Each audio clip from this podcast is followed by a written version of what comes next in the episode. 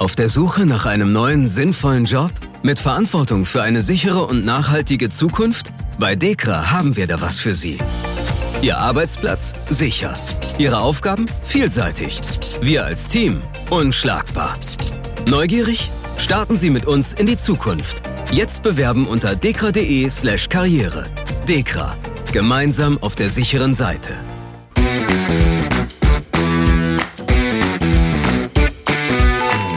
Hallo und herzlich willkommen zu einer neuen Folge von Prototyp, dem Karriere-Podcast von Ingenieur.de und VDI Nachrichten. Mein Name ist Wolfgang Schmitz. Wir alle, zumindest fast alle, nutzen Social Media. Die sozialen Medien sind fester Bestandteil unseres Alltags. Ich persönlich kenne kaum jemanden, der sie nicht nutzt. Äh, das belegen auch Zahlen. Gut 70 Millionen von rund 83 Millionen Menschen hierzulande sind auf sozialen Kanälen unterwegs. Dabei wird im Schnitt jeder Nutzer die sozialen Medien rund anderthalb Stunden, sogar etwas mehr am Tag nutzen. Also eine enorme Zahl äh, und eine enorme Menge und eine enorm und viele Diskussionen, die da auf diesen Kanälen stattfinden. Eine Frage stellen wir uns dabei nicht, zumindest die meisten von uns nicht. Und ich habe mir die Frage bis jetzt auch noch nicht gestellt, ehrlich gesagt. Welche Auswirkungen kann Social Media auf die psychische Gesundheit und die Arbeitsleistung haben? Dabei ist es eine Frage, mit der wir uns beschäftigen sollten. Das meint zumindest Julia Brailovskaya von der Ruhr-Universität Bochum. Julia Brailovskaya ist promovierte Psychologin und wissenschaftliche Mitarbeiterin am Lehrstuhl für klinische Psychologie und Psychotherapie. Hallo Julia, ich hoffe, ich habe das richtig wiedergegeben. Ja, genau, das hast du. Ich grüße dich. Ja, hallo. Ähm, ich gehe davon aus, dass du auch selbst auf den sozialen Kanälen unterwegs bist, oder? Ja, bin ich, aber eher als passiver Nutzer, als Zuschauer, beziehungsweise im professionellen Sinne. So richtig nutze ich sie nicht. Aha. Und warum nicht? Weil mir das persönlich kaum etwas bringt. Also ich analysiere die Profile, ich sammle da meine Teilnehmer für die Untersuchungen, aber so privates Interesse habe ich nicht. Leute, mit denen ich gerne in Verbindung stehe, die erreiche ich auch persönlich. Da brauche ich keine sozialen Netzwerke als Vermittler. Ähm, wir hatten vor einiger Zeit einen Beitrag im Blatt, da hat sich ähm, Frau Dr. Vivian Röse zu Wort gemeldet, die so äh, Social Media Beraterin und Autorin. Die hat in den VDI-Nachrichten geschrieben, dass sie Business-Netzwerke wie LinkedIn und Xing für essentiell hält. Das tust du anscheinend nicht. Nein, überhaupt nicht. Muss mhm. ich ganz ehrlich sagen. Okay. Ähm, ich merke selbst, äh, anhand eines Beispiels kann ich das kurz erläutern. Da saß ich in einem Café, las eine Zeitung, also aus Papier, ähm, konnte mich aber nicht richtig auf die Texte konzentrieren. Ich hatte mein Handy zu Hause vergessen. Das machte mich nervös, weil ich dachte, ich muss noch, noch den anschreiben und mich da nochmal melden und dann nochmal einen Termin ausmachen. Äh, ist das schon ein Anzeichen für dich für eine gewisse Abhängigkeit? Ja, definitiv. Vielleicht keine Abhängigkeit. Wir müssen mit dem Wort vorsichtig sein. Es ist ja noch keine äh, klinisch anerkannte Diagnose, äh, was Mediennutzung angeht, sondern wir sagen sowas wie suchtartige Nutzung, suchtartige Tendenzen. Aber ja, definitiv. Ähm, ist, äh, du hast es gerade äh, von suchtartig gesprochen. Ist ähm, Social Media Nutzung oder kann das denn zur Droge werden? Es hebt womöglich die Stimmung und wir glauben, je mehr davon, desto besser. Ist das, äh, entspricht das deinen Erfahrungen oder deinem Wissensstand? Ja, auf jeden Fall. Wir wissen, ähm, dass kurzfristig die Nutzung häufig dazu beiträgt, dass man sich gut fühlt, dass man soziale Unterstützung erfährt, äh, dass man im Grunde so ein Flow-Gefühl hat, wenn man nutzt, also sich gut mhm. fühlt. Und längerfristig betrachtet kann genau das einen in so einen, ich sag mal, negativen Teufelskreis reinziehen und der psychischen Gesundheit schaden und auch suchtartige Symptome hervorrufen, definitiv. Also kommt es wahrscheinlich eher darauf an, wie man das Ganze nutzt, oder? Wenn, wenn, wenn man dann sich in so ein kleines seelisches Hoch ähm, äh, überträgt, dann kann das ja erstmal nicht schlecht sein. Definitiv. Die Frage ist, man muss sich immer fragen, quantitativ, also wie lange nutze ich, aber das ist nicht das Ausschlaggebende. Das Ausschlaggebende ist die Qualität. Was mache ich genau? Und welche emotionale Verbindung baue ich dazu auf? Mhm. Ähm, ich hatte eben schon mal gesagt, gut 70 Millionen Menschen sind hierzulande auf den sozialen Kanälen unterwegs. Ähm, gibt es denn da Erkenntnisse, wie viele Menschen die sozialen Medien beruflich nutzen? Ja, das sind ungefähr 40 bis 50 Prozent. Aber da muss man auch sagen, die Grenze ist ziemlich schwammig. Zwischen ich bin zum Beispiel bei LinkedIn und gucke nach einem neuen Job äh, bis hin zu, ach, ich scroll mal ein bisschen und gucke mir die Bildchen an, die da hochgeladen wurden. Dementsprechend ist es schon ziemlich schwammig. Wo hört das Berufliche auf? Wo fängt das Private an? Da muss man vorsichtig sein. Aber im Durchschnitt sagt man so 40 bis 50 Prozent. Mhm. Ähm, du hast schon gerade erläutert, was es den Berufstätigen womöglich bringen könnte, bei der Arbeit zu surfen. Nehmen wir mal einen Ingenieur oder eine Ingenieurin jetzt, äh, auf den sozialen Medien unterwegs zu sein. Was erhoffen sich dann diese Menschen äh, beruflich davon oder was könnten sie sich davon erhoffen, bestenfalls? Bestenfalls wahrscheinlich ähm, ein neues Job Jobangebot zu finden, irgendwelche neuen Erkenntnisse zu gewinnen, vielleicht auch Kontakte zu knüpfen zu Menschen, die einen im Job auch weiterbringen können. Äh, häufig ist es aber, glaube ich, nicht so ganz präsent, sondern es ist eher sowas wie ein bisschen Ablenkung suchen, was Neues mal sehen, Informationen gewinnen. Also es ist sehr unterschiedlich, warum die Menschen soziale Netzwerke nutzen. Äh, sind sich die Menschen eigentlich im Klaren darüber, dass Social Media auch Nebeneffekte haben könnten? Äh, Gibt es da Erkenntnisse zu? Leider sehr häufig nicht. Also es ist äh, nur sehr begrenzt den Nutzenden bewusst, äh, was die Nutzung mit ihnen anstellen kann. Mhm. Ähm, also über die Langzeitfolgen wird, das hast du ja quasi gerade gesagt, gar nicht nachgedacht oder? Genau, also es ist häufig äh, der Fall, dass viele sagen, ich nutze soziale Medien, ähm, um Informationen zu gewinnen, um mich inspirieren zu lassen, um mich ein bisschen abzulenken, vielleicht auch ein paar positive Emotionen zu gewinnen. Aber vielen ist gar nicht bewusst, was langfristig das mit einem anstellen kann. Mhm. Ähm, ich hatte vor kurzem nicht auf ein Zitat gestoßen äh, von Rolf Steinhäuser, der ist Weihbischof in Köln. Der hat gesagt, inzwischen leben wir mehr nebeneinander her und aneinander vorbei. Äh, kann er damit womöglich, ich weiß es jetzt nicht genau, ehrlich gesagt, ob er damit die sozialen Medien auch äh, ähm, gemeint hat, aber würdest du diese Meinung in Bezug auf soziale Medien teilen auch oder ist das, ähm, hat das damit gar nichts zu tun? Doch, also ich vermute, beziehungsweise ich weiß natürlich nicht, was er damit gemeint hat, aber ich kann mir das sehr gut die Übertragbarkeit auch auf soziale Medien vorstellen. Vor allen Dingen, wenn ich ähm, gerade mich mit Freunden im realen Leben unterhalte und gleichzeitig mein Smartphone in der Hand habe und auf sozialen Medien online bin. Da kriege ich ja die Hälfte nicht mit von dem, was eigentlich um mich herum passiert. Dementsprechend, ich bin zwar dabei, aber ich kriege das gar nicht mehr mit. Und da könnte sich darauf das definitiv übertragen lassen, ja. Hm. Es ist vielleicht ein bisschen weit hergeholt. Ich denke da gerade an ähm, Dinge, die sich in anderen Ländern tun. Also zum Beispiel in England gibt es ein Einsamkeitsministerium inzwischen. Das haben sich andere, glaube ich, auch zum Vorbild genommen. Ähm, ist das auch dann darauf zurückzuführen? Wäre ja eigentlich die logische Schlussfolgerung. Ne? Ja, definitiv. Ähm, bei uns in Deutschland gibt es mm, nur begrenzt Forschung zur Einsamkeit. Wir haben sehr wenige Zentren oder Hilfestellen hinsichtlich Einsamkeit. Aber wir wissen, dass mit dem Aufkommen der sozialen Medien die äh, Werte von Menschen, die sich einsam fühlen, angestiegen sind, deutlich angestiegen sind. Mhm. Ähm, wie kamst du denn eigentlich auf die Idee, die Wirkung von Social Media auf die Arbeitsleistung zu untersuchen? Gab es da so eine Initialzündung?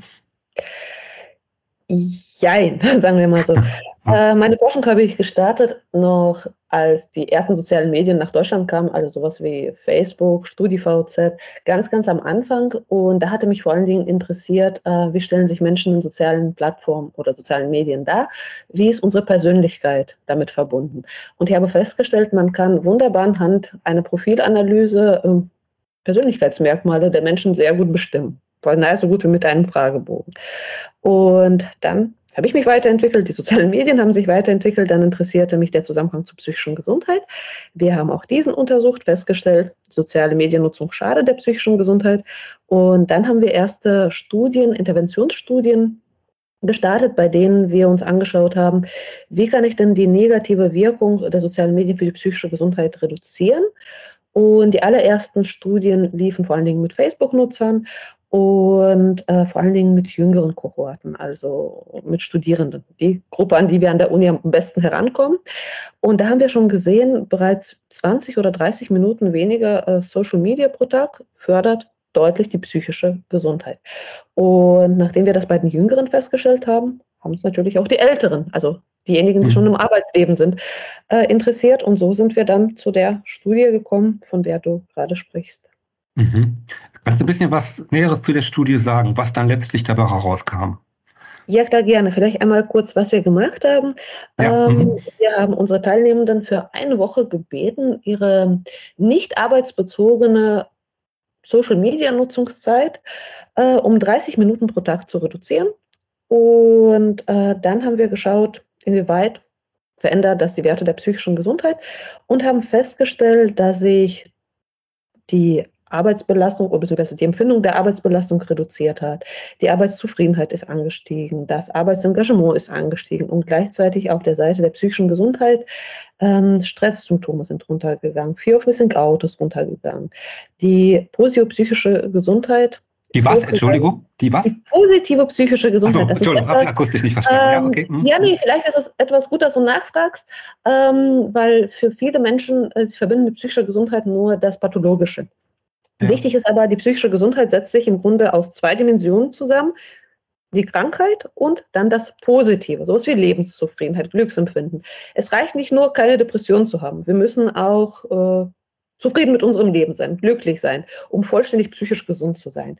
Und wir haben eben gesehen, dass auf beiden Dimensionen der psychischen Gesundheit sich Verbesserungen gezeigt haben und auch die suchtartige Nutzung ist ebenfalls zurückgegangen. Also allein schon 30 Minuten weniger Social Media pro Tag haben es gebracht. Und das auch noch eine Woche danach ebenfalls. Was geht denn da im Körper vor? Das ist eine gute Frage. Kann ich nicht Die genau, noch beantwortet werden müsste. Kann, kann okay. ich nicht genau beantworten, denn ähm, da ist die Forschung noch dran. Äh, ich bin jetzt kein Neuropsychologe, der, der genau sagen kann, was im ja. Kopf passiert. Mhm. Aber wir wissen, äh, dass die suchtartige Nutzung ähnliche Prozesse in unserem Gehirn freisetzt wie auch andere Suchtformen, sei es jetzt Alkohol, Drogen und so weiter. Und entsprechend kann ich jetzt ein bisschen spekulieren und sagen, dass es hier auch so ähnlich ist wie bei einem Drogenentzug, mhm. dass da ähnliche Prozesse vor sich gehen. Das heißt mit anderen Worten, wenn ich jetzt rauche oder äh, Alkohol zu mir nehme, dann wäre es ja das Beste, ich würde ganz drauf verzichten. Ist das dann bei Social Media ähnlich? Äh, nein, wir haben festgestellt, man muss nicht unbedingt vollständig verzichten. Man muss äh, bewusst und kontrolliert reduzieren. Und das würde schon ausreichen, denn der vollständige Verzicht funktioniert in unserer Gesellschaft gar nicht mehr. Also es wäre das Beste, ja. Wenn man mich fragt, das ist das Beste, ich würde sagen, schaltet sie ab. Aber mir ist natürlich klar, dass das total unrealistisch ist. Und äh, dementsprechend ähm, bewusste, kontrollierte Reduktion ist, glaube ich, da schon ein ganz guter Weg. Das heißt mit anderen Worten, wenn ich jetzt persönlich darauf verzichte, dann tun die anderen das ja noch nicht. Dann sitze ich meinetwegen ja. allein in der Kneipe. Ne? Ja, ganz genau. Ganz genau. Und deswegen ist es schon, also wenn, wenn man verzichtet, dann in einer Gruppe mit den Menschen, mit denen man eh kommunizieren, interagieren würde, oder man reduziert es. Und ich glaube, der erste Schritt schon überhaupt in diese Richtung wäre, sich bewusst zu werden, wie viel nutze ich überhaupt ja. und wann und wofür nutze ich? Weil wir haben da schon mal unsere Teilnehmer in anderen Studien gefragt und dann ist sehr vielen dann aufgefallen, es gibt gar keinen Grund, warum ich es richtig nutze. Ich nutze es irgendwie, wenn mir gerade langweilig ist, weil es gerade in meiner Hand ist, also das Smartphone.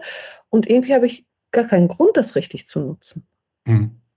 Ähm, gut, das bestätigt ja auch, oder was heißt bestätigt, aber nach dem, was du sagst oder fühlst oder denkst, bestätigt das ja auch die These, dass Langeweile ja auch gut sein kann, durchaus eine produktive Phase im Leben sein kann. Und das wird ja auch damit so ein bisschen abgetötet, ne? Diese, diese Leere im Leben, die dann auch irgendwie aktiv zu füllen ist und wo man dann auch ein bisschen Kreativität aufbringen müsste. Definitiv, auf jeden Fall. Hm, ja. Ähm, du hast gesagt, die Ergebnisse zeigten, jetzt ein Zitat, also Zitat von dir, dass es wichtig ist, von Zeit zu Zeit die eigene Online-Erreichbarkeit einzuschränken und zu den menschlichen Wurzeln zurückzukehren. Ich finde das eine krasse, eine krasse Aussage, die durchaus stimmig sein mag. Das klingt so, als ob wir uns durch Social Media unserer Menschlichkeit beraubten. Gehe ich dazu weit? Äh, nein, das habe ich natürlich so nicht gemeint. Was ich damit sagen wollte, ist, ähm, als menschliche Wesen äh, sind wir nicht dafür gemacht, so Social Media zu nutzen. Wir sind dafür gemacht, in der Natur unterwegs zu sein, uns zu bewegen und im direkten Kontakt mit anderen zu interagieren. Und äh, dementsprechend ähm, war das darauf bezogen, dass es von Zeit zu Zeit ganz gut ist, mal das Handy zur Seite zu legen und äh, dann auch vielleicht einmal in der Natur spazieren zu gehen, äh, sich körperlich zu betätigen oder einfach mal einen Abend ganz ohne Smartphone in der Gesellschaft von angenehmen Menschen zu verbringen. Ähm, nochmal, das muss ich nochmal genauer wissen, was, worüber wir eben gesprochen haben. Welche Folge kann, welche Folgen kann übermäßiger Konsum denn eigentlich haben? Unkonzentriertheit, denke ich mal. Aber was kann man dann noch ja. so feststellen? Äh, definitiv. Wenn wir das jetzt auf den Arbeitskontext beziehen, dann haben wir ganz klar, das haben schon viele Studien gezeigt, Reduktion der Aufmerksamkeit, äh, dass man es in Konflikte gerät mit seinen äh, Vorgesetzten oder Arbeitskollegen, weil man sich nicht richtig konzentrieren kann. Weil um richtig zu arbeiten, muss man ja in so eine Art Arbeitsflow reinkommen, dass man sich vollständig auf diese Aufgabe einlässt. Aber wenn man ständig sich quasi selbst dazwischen funkt und auf sein Smartphone schaut, ähm, was da gerade auf sozialen Medien los ist, da kommt man gar nicht erst in diesen Flow. Da kann man sich gar nicht richtig auf die eine Aufgabe fokussieren. Und das führt dazu, dass man eben zu langsam arbeitet, vielleicht auch Deadlines verpasst und so weiter und so fort und dadurch in Stress gerät. Und ähm, wenn wir jetzt auf der Seite der psychischen Gesundheit das betrachten, dann wissen wir, dass die Nutzung einhergeht mit der Reduktion der Lebenszufriedenheit, mit dem Anstieg von Angst, von Stresssymptomen, von Depressionssymptomen. Und natürlich nicht zu verkennen Probleme im Sozialbereich um die suchtartige Nutzung, also die suchtartigen Symptome, die dazukommen. Jetzt, um nur das einmal anzureißen. Da, wenn man tiefer gräbt, kommt noch viel mehr raus. Oh Gott. ähm, wie kann ich denn selbst bei mir, bei mir feststellen, dass ich womöglich die Grenze von zuträglicher Nutzung zu ungenutzten, äh, zu ungesunden Nutzung überschreite? Äh, da sollte man zuerst einmal auf seine Zeit der Nutzung achten. Also im Grunde die Quantität und die Qualität bei sich selbst beobachten. Also die Quantität ist die Zeit, die ist klar abzugrenzen und dann äh, sich jedes Mal nach der Qualität fragen. Also jedes Mal schauen, warum nutze ich? Hat es wirklich einen Grund? Bringt mich das weiter im Leben? Oder mache ich das nur, weil das mittlerweile so eine Gewohnheit geworden ist und ich mich da gar nicht mehr gegen wehren kann? Mhm. Weil mhm. wenn das der Fall ist und ich auch nutze, obwohl ich weiß, gleich gibt es wieder Stress zu Hause, gleich meckert wieder meine Frau oder äh, meine Kinder sind unzufrieden, dann sind es Hinweise. Okay. Ähm, ich hatte vor kurzem eine Diskussion verfolgt, da ging es um PISA, also die Bildungsstudie, und da hieß es, es gibt Länder, in denen in den Schulen das Handy inzwischen verboten ist. Also man geht so ein bisschen zurück von dieser ähm, Übernutzung von äh, technischen Medien äh, und reduziert das Ganze. Wäre sowas eigentlich auch ein Unternehmen denken hat, dass man den Leuten das Handy abnimmt, bevor sie das Unternehmen betreten? Das ist eine gute Frage, habe ich mir auch schon gestellt. Äh, in Schulen sehe ich definitiv die Notwendigkeit und für mich ist auch nicht ganz klar, warum das in Deutschland noch nicht passiert ist. Wir wissen, dass in Großbritannien, in den Niederlanden das schon länger der Fall ist. Ähm, in den Unternehmen würde ich sagen, wird das nicht so viel bringen. Was ich eher sehe, ist, dass man so eine also Challenge reinbringt. Also vom Arbeitgeber vielleicht so Vorschläge, wer schafft es, diese Woche eine halbe Stunde zu, äh, zu reduzieren. Also, dass man das Ganze so ein bisschen spielerisch reinbringt und nicht als äh, Doktrin, dass ihr müsst das jetzt auf jeden Fall machen. Mhm. Gut, aber ähm, gibt es noch andere Möglichkeiten, die Arbeitgeber oder Führungskräfte haben, wenn sie merken, das eskaliert? Äh, siehst du da noch andere Möglichkeiten oder ist das die Möglichkeit, die du für am sinnvollsten hältst? Ich halte diese Möglichkeit für am sinnvollsten, mhm. ähm, weil einfach der Arbeitgeber, das ist ja dann so ein bisschen Einschränkung der Privatsphäre, also so ein bisschen Einmischung in die Privatsphäre, glaube ich. Ich weiß nicht, ob die Arbeitgeber so weit gehen dürfen oder nicht. Vielleicht steht es auch im Vertrag, weiß ich nicht. Aber ich glaube, man sollte das eher so auf eine lockerere Geschichte rausführen. Sowas wie im Team versuchen wir es alle zu reduzieren. Und wer es schafft, keine Ahnung, kommt als äh, der Gewinner auf die Tafel, die alle sehen können, dass man das eher so ein bisschen lockerer reinbringen sollte und okay. nicht als Zwang. Weil wir wissen ja, dass der Mensch sich nicht so gerne zu etwas zwingen lässt, äh, dass der Mensch, sobald er das Gefühl hat, zu etwas gezwungen zu werden, so ein bisschen Reaktanz zeigt, also dann gerade eben jetzt erst recht, ähm, sondern dass man das äh, eher in so einem lockereren Verhalten reinbringt. Mhm. Du hattest eben schon mal angedeutet, dass wenn man auf die sozialen Medien zeitlich mehr verzichtet oder das einschränkt, besser gesagt, ähm, dass man dann auch wieder frei werdende Zeit hätte. Also so eine Art Ersatzdroge vielleicht auch. Ähm, welche Ersatzdrogen, überspitze ich das Ganze jetzt mal, siehst du für sinnvoll an? Was kann man machen? Sport, definitiv. Körperliche Aktivität, Sport. Wir wissen, äh, dass sich ähm, mehr als die Hälfte der Bevölkerung zu wenig bewegt. Wir wissen, dass die Weltgesundheitsorganisation einem rät, ungefähr 30 Minuten körperliche Aktivität pro Tag oder an den Tag zu legen, beziehungsweise 150 Minuten im Durchschnitt in der Woche aktiv zu sein. Und wir wissen, dass vor allen Dingen jüngere Menschen da weit drunter liegen in Deutschland. Und dementsprechend ist körperliche Aktivität genau das, was wir brauchen, um die psychische und körperliche Gesundheit zu stärken. Und jetzt mal ganz pragmatisch gedacht, wenn ich jetzt Sport mache, zum Beispiel schwimmen gehe, kann ich mein Smartphone nicht nutzen, kann ich Social Media nicht nutzen. Mhm, mhm. und das ist der eine Punkt. Der andere Punkt ist äh, soziale Interaktion im Offline. Also mit anderen Menschen zusammen sein, mit anderen Menschen interagieren in der realen Welt, also wirklich auch diesen Face-to-Face-Kontakt haben, äh, der natürlich bei der Social-Media-Nutzung nicht da ist. Mhm. Das heißt natürlich auch, man muss aktiv werden, man muss auf Leute zugehen und äh, die animieren dazu. Klar, logisch. Ähm, äh, genau. Äh, wo siehst du denn noch Forschungsbedarf in, auf diesem Gebiet? In den unterschiedlichsten Bereichen. Wir haben gerade erst mit den ähm, Interventionsstudien angefangen. Ähm, wir haben festgestellt, wir haben jetzt weitere Studien gemacht, bei denen wir gesehen haben, okay, wir reduzieren die Nutzungszeit, wir müssen den Leuten aber noch irgendwas geben, was ihnen positive Emotionen vermittelt. Und das ist zum Beispiel körperliche Aktivität. Das funktioniert ziemlich gut. Äh, aber ich glaube, gerade in diesem Bereich muss man das noch weiter ausbauen und auch in der Arbeitswelt nochmal genauer erforschen. Hierzu gibt es bislang, soweit ich weiß, kaum Forschung. Und ähm, das sollte man auf jeden Fall weiter treiben.